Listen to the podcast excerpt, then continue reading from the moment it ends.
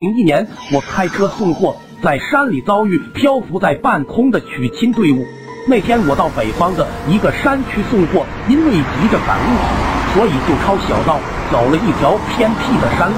当时已经是半夜十二点多了，看着两边都是黑压压的树林，我顿时有些后悔，没在市区休息一晚再赶路。现在四周荒山野岭，想吃口热饭都没办法。就在我胡思乱想之际，恐怖的事情发生了。车子突然在这时自己熄火了，我有点蒙圈。这辆车车况一向很好，今天怎么回事？我尝试发动货车，但就是没任何反应，就像是电瓶没电了一样。就在这时，不知从哪儿传来一阵敲锣打鼓的声音，我一个机灵，回过神来，我就扒着车窗往外看。借着月光，我就看见前面不远处有一团团黑影飘飘悠悠的朝我这边过来。我这些年在外面跑车，也碰到不少稀奇古怪的事。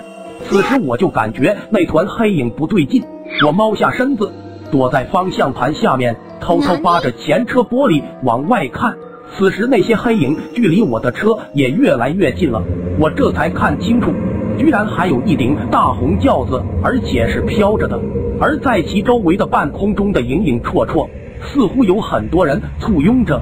刚才吹吹打打的声音都是他们发出的。我此时身上的衣服已经被汗湿透了，躲在车里大气不敢出。而就在那顶轿子经过我的车边时，猛然间我发现轿子侧面的帘子就像纸糊的一样。一下子被风吹开了，里面隐约看到一个头戴凤冠霞帔的新娘。还没等我看清楚里面人的脸，那顶轿子已经飘然而去了。我躲在车子里一阵后怕，那竟然是一顶纸轿子。